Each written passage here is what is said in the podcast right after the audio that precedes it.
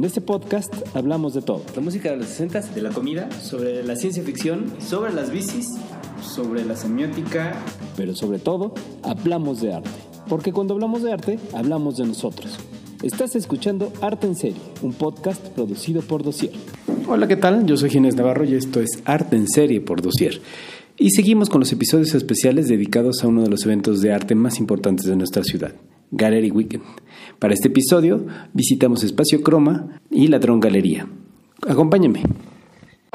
Pues ahora estoy aquí con Santiago en Espacio Croma. Este, pues hola Santiago, ¿cómo estás? Hola, muy bien, aquí acompañando pues, a mis colegas de soporte y pues a mis compañeros de estudio. ¿Nos puedes platicar un poquito del proyecto? Sí, el proyecto, eh, pues Croma inicia como un estudio de artistas y pues un espacio de experimentación eh, que con el tiempo empezó a mutar y a convertirse en una suerte de espacio híbrido en la que recibimos proyectos, eh, propuestas de exhibición, proyectos educativos y pues cualquier, digamos que iniciativa que gustara de, darle, digamos que algún sentido nuevo al espacio, al lugar. ¿Y cuánto tiempo tienen ya en, este espacio? En el espacio llevamos aproximadamente dos años y podría decirse como un año o menos de un año como este espacio híbrido más abierto. ¿Y, y podrías platicarnos un poquito de tu obra? Bueno, mi obra en particular... Eh, parte mucho del trabajo con los materiales, con objetos encontrados, pero también con objetos como buscados, ¿no? Como en el, en el, en el mundo extendido del, de la materialidad, los elementos naturales. Y junto a ellos eh, me interesa mucho, digamos que la cuestión del branding, eh, cómo hay como todo un trabajo de diseño de imagen que construye estos imaginarios pues que nos rodean ahora en la contemporaneidad. Entonces a partir de estos dos elementos empiezo a generar ficciones que de alguna manera eh, escudriñan e indagan en torno a pues, las tensiones, las problemáticas eh, pues, del presente. Y es que ustedes no pueden ver, pero, pero creo que la cuestión del encuentro es una cosa como bien interesante en su obra porque sí sientes que te encontraste una pieza muy antigua, pero con elementos muy contemporáneos, muy, muy pop, muy este, de branding. Entonces está súper interesante y luego hay como reinterpretaciones entre lo, entre lo antiguo y lo moderno, entre la caligrafía, pero medio reinterpretada, pero medio convertida en una pieza arqueológica, una cosa, pues no sé, a mí me gustó mucho, está bien interesante.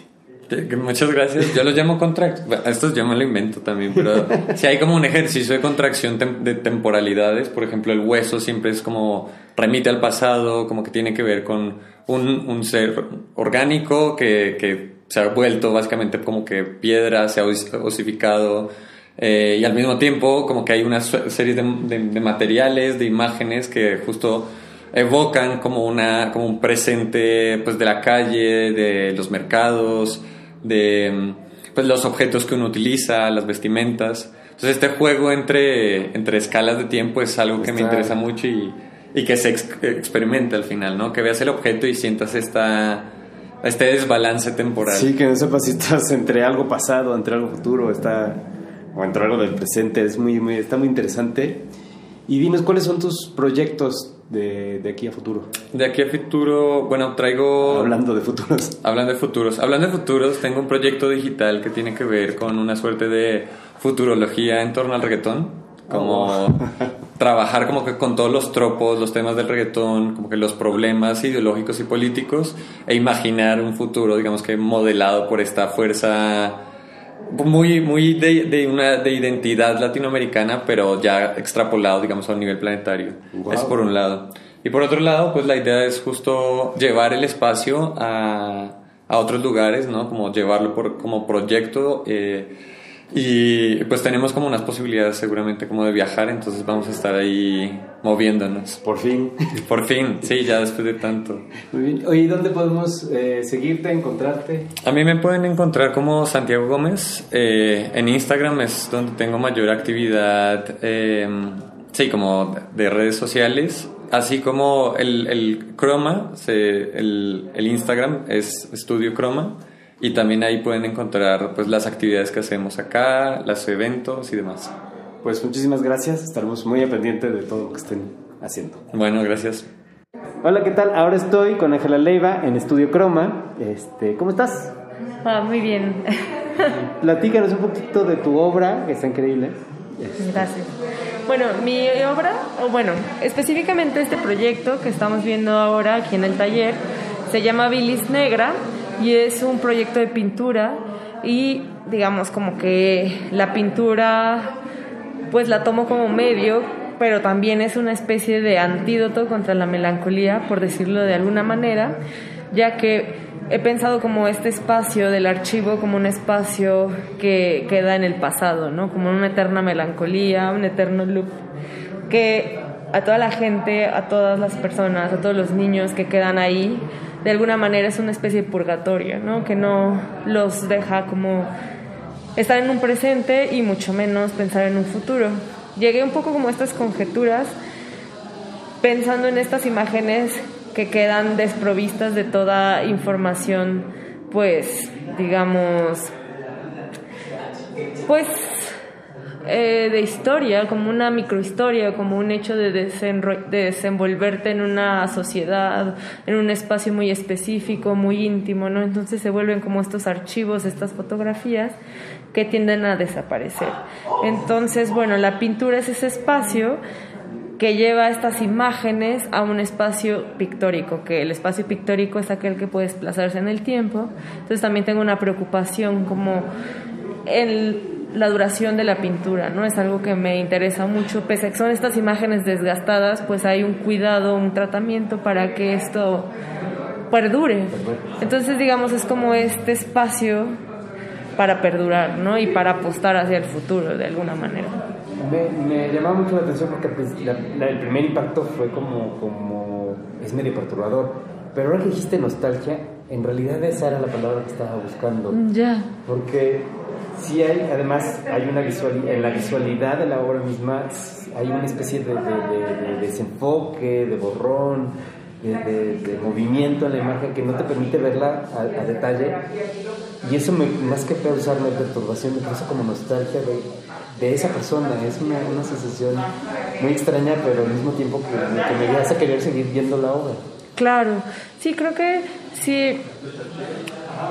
Hay una especie de nostalgia tal vez por la imagen, pero creo que esta cosa de la que quiero llegar es a esa melancolía, ¿no? Que es una cosa todavía más perturbadora. Yo creo que ahí ya sé lo perturbador, porque la melancolía ya es un estado más allá de lo nostálgico, ¿no? Lo que los diferencia es que uno a lo mejor puede pasar, que es un momento en la tarde, y yo creo que la melancolía ya es un estado hasta medio, no, no sé si es psicosis o algo que te mantiene en un estado totalmente atrapado, donde no, no sales de ella, ¿no? Como de ese dolor atrapado. Exacto. Que, sí, y que, y que yo lo menciono como una cosa que es darle tantas pasadas a la situación que ya ni siquiera es lo que fue, no tiene como ya un sentido, ya está deslavado, entonces quién sabe, ya está, a lo mejor se prendió de otras cosas, entonces bueno, como una sensación bastante fuerte.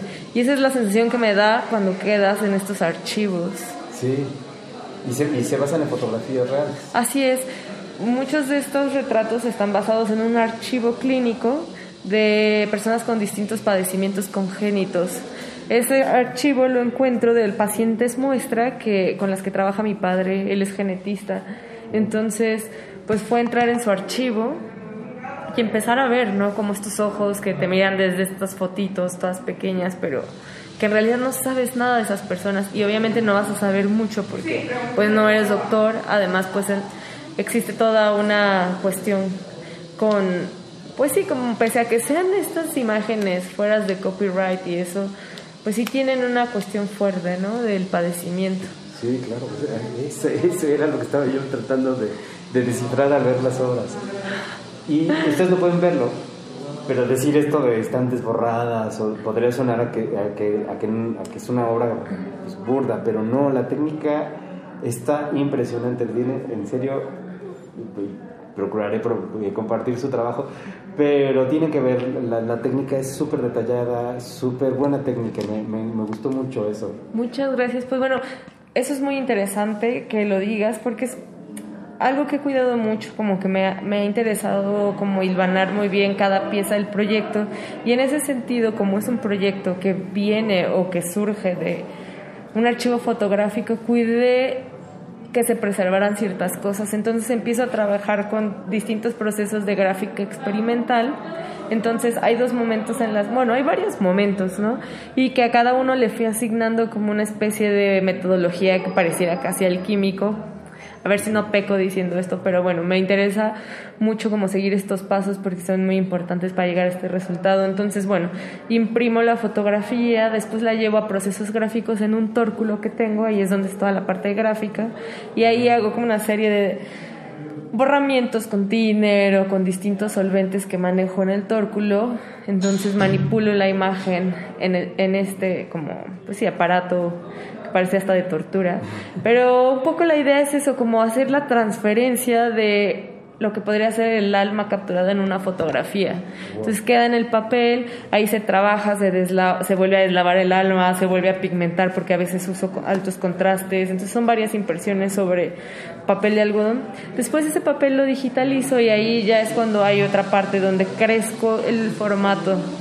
Es un segundo momento que después le pongo un diluyente, lo dejo pegado 24 horas al bastidor que ya previamente preparé y lo pienso como ese espacio como de incubación de un nuevo ser.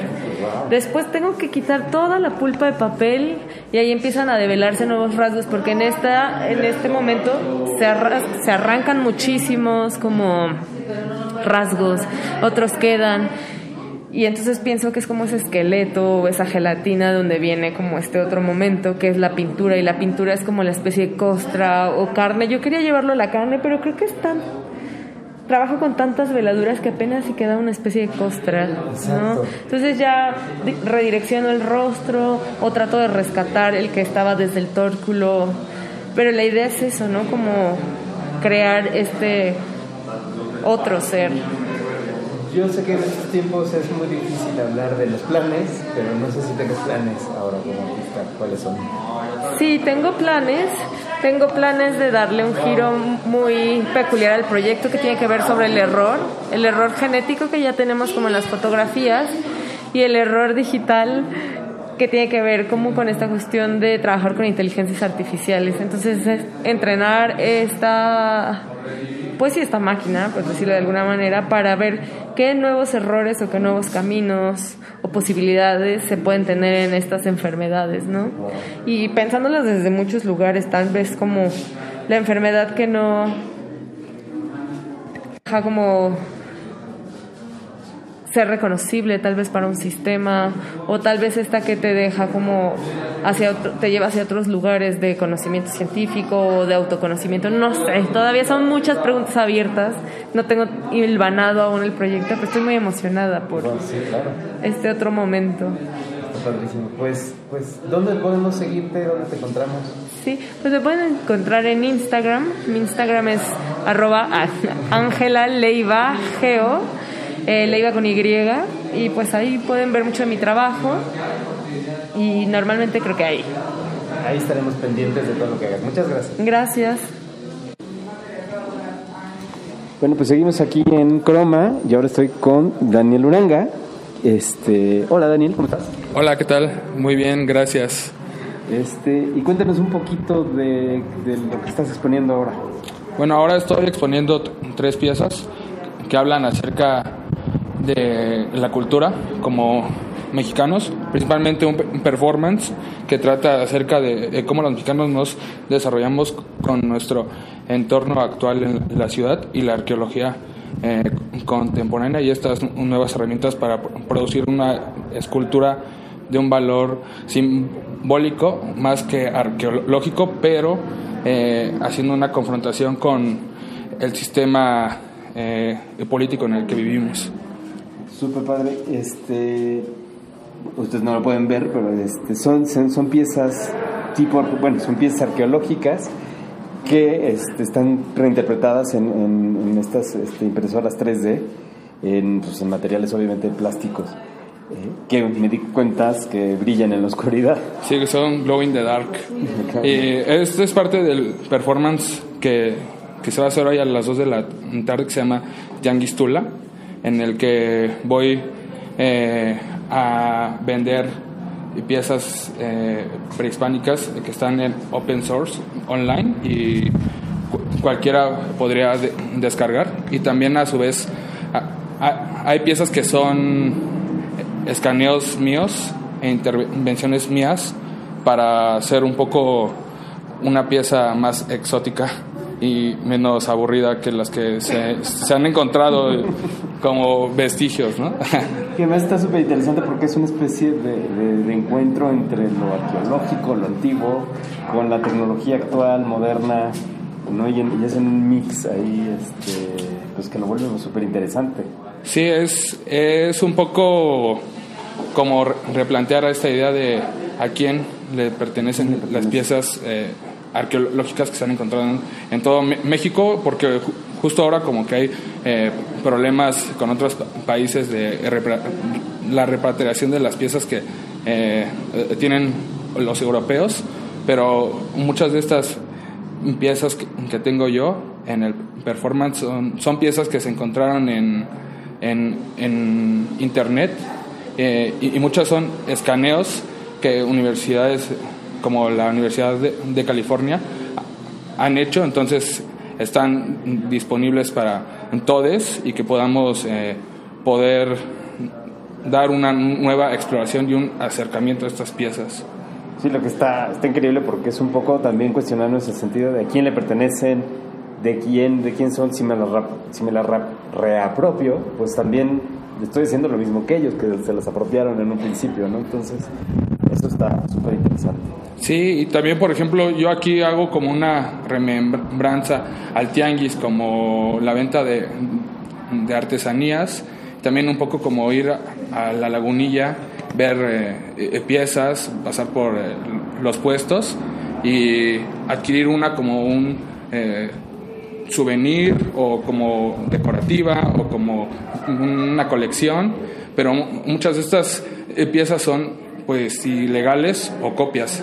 Entonces también se me hizo como una actitud un tanto como eh, Subversiva, ¿no? subversiva, sí, como de cómo eh, podemos vender como una artesanía con una técnica mm, pues nueva y aparte eh, usando la, la tecnología y regresando como al origen prehispánico del mercado el mercado sobre ruedas el mercado, Mercado andante el no tianguis. el tianguis Oye, ¿y como más o menos cuánto tarda en, en imprimirse una pieza? por ejemplo te- tengo unas chi- chicas que tardan como 10 minutos no y otras que tardan como 12 horas y esa ya pues ha tardado cu- cuatro días en imprimirse pero esa es como una pieza pieza pieza formal Exacto. entonces Muy bien, y por último, pues, ¿dónde te, dónde te podemos seguir? ¿Dónde te Eh, encontramos? me pueden seguir en Instagram como Daniel Uranga con dos A al final y ahí pueden como encontrar algunas eh, cosas que,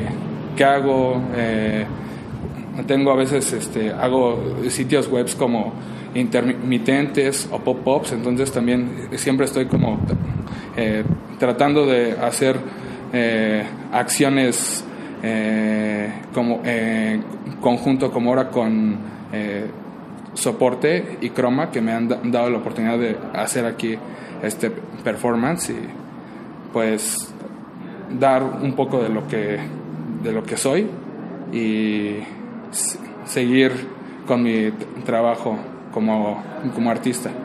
Excelente, pues vamos a estar ahí muy al pendiente. Este, pues muchas gracias. Muchas gracias a ustedes. Bye. Ahora estoy aquí con Aleph de Soporte y de Croma, este, que son parte del mismo proyecto, y que también es artista. Este, hola Aleph. Hola, ¿qué tal? Muy bien, gracias.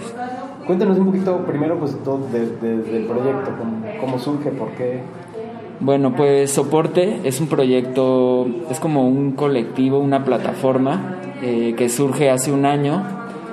Eh, lo conformamos tres artistas, Natalia Rodríguez, Miriam Salado y yo, Aleph Escobedo. Y surgió justo hace un año a mitad de la pandemia como a raíz de que no había exposiciones, no había plataformas para mostrar obra, ni para comercializar, ni para eh, comunicar, o sea, estaba todo parado, entonces la única opción que había era eh, hacerlo desde lo digital. Y así fue como hici- hicimos nuestra primera exposición con eh, en Instagram, en una cuenta de Instagram, como tratando de dar más información sobre la pieza, o sea, no solamente mostrar la pieza ya, sino un poco sobre los artistas, un poco sobre el contexto y tal. Y a partir de esa exposición, eh, pues afortunadamente tuvimos como mucha suerte, la gente, otros proyectos nos volvieron a invitar como a más cosas. Y como nosotros no tenemos un espacio físico, a medida que la pandemia fue como permitiendo que la gente visitara más espacios, eh, como que fue bajando un poco y se podían visitar espacios, pues fue que empezamos a colaborar con otros otro tipo de espacios como estudios, galerías. Entonces, a veces incluso a veces espacios que no están dedicados al arte, pero que les interesa como hacer algún proyecto expositivo. Y ahora platícanos un poquito de tu obra. Me estás diciendo que eres de... De Nayarit. De Nayarit. Sí. Perdón. Platícanos un poquito de tu obra. De... Sí, pues yo hace como desde el 2000, yo estudié en Soma, yo y los que conformamos eh, soporte, incluso los que los artistas que están aquí en Estudio Croma también estudiaron en Soma, estuvimos en la misma generación. Y en ese momento yo empecé a desarrollar una investigación como mucho más antropológica que artística, o sea, desde el punto de vista del artista, pero como más antropológica en el sentido de, eh, pues, como la experiencia humana en un contexto, en un lugar, en un tiempo, etcétera. Entonces empecé a ir a un volcán, al volcán Seboruco que está justo en Nayarit, eh, que tiene tres cráteres concéntricos. Es un volcán como muy grande y muy particular porque pues han sucedido muchas cosas ahí y por ejemplo hay una estación vulcanológica abandonada este hay un área en uno de los cráteres donde suben los brujos de Jala y Jomulco a hacer rituales eh, luego hay como unas cuevas del otro lado en un cuarto cráter o sea hay un montón de cosas como que no lo he terminado de explorar pero estuve yendo durante dos años y como todas las experiencias y materiales como de arena, ceniza, tierras, barros que recogí, eh, en ese momento, durante los dos años que estuve yendo, como que tenía todavía muy presente la experiencia que, pues no solamente es el paisaje, sino como, como te decía, como es el olor, es el, el, el sonido, el estar ahí muchos días, las sensaciones corporales como la misma forma de pensar, como que va cambiando a lo largo de los días, ¿no? Como que uno, uno llega con toda la ciudad adentro y poco a poco, como conforme van pasando los días, pues esta ansiedad citadina como que se va disolviendo y te das cuenta de que lo único que importa es estar ahí.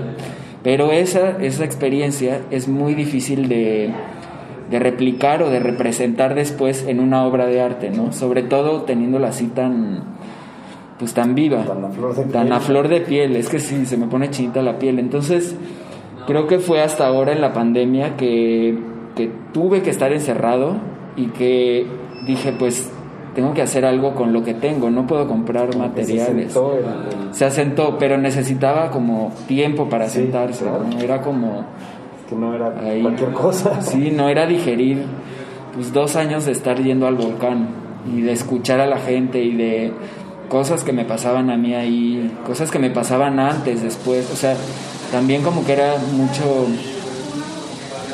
lo que había, o sea, el, el- el volcán es el eje narrativo de, de todo lo que surgió después, ¿no? O sea, no era como para hacer una obra, sino 100 cosas, que se desplegara como Wow, en distintos lugares. está increíble. Pues, ustedes no pueden verlo, pero, pero están, son piezas como, como, además de muy orgánicas, como muy, no sé cómo escribirlas, como sí te causan una sensación de, de, de, de- primero de la tierra y luego de esta energía que traen muy interesante.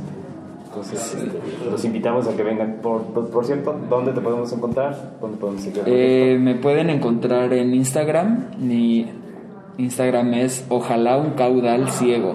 Es un poco difícil, pero igual, si buscan mi nombre, Alef Escobedo, también, También. pueden encontrarlo. O igual en mi página web, alefescobedo.com. Y. Eh, es- hola. Esta expo, soporte, igual estamos en Instagram como soporte con tres S. Eh, y igual en nuestra página web es soporte.com con tres S. Buenísimo. Pues muchas gracias. Gracias a ti. Estaremos pendientes de lo que estén haciendo. Gracias. Pues ahora estamos con Julio García Aguilar eh, en Ladrón Galería. Hola Julio, ¿cómo estás? Hola, hola, bien, bien, bien.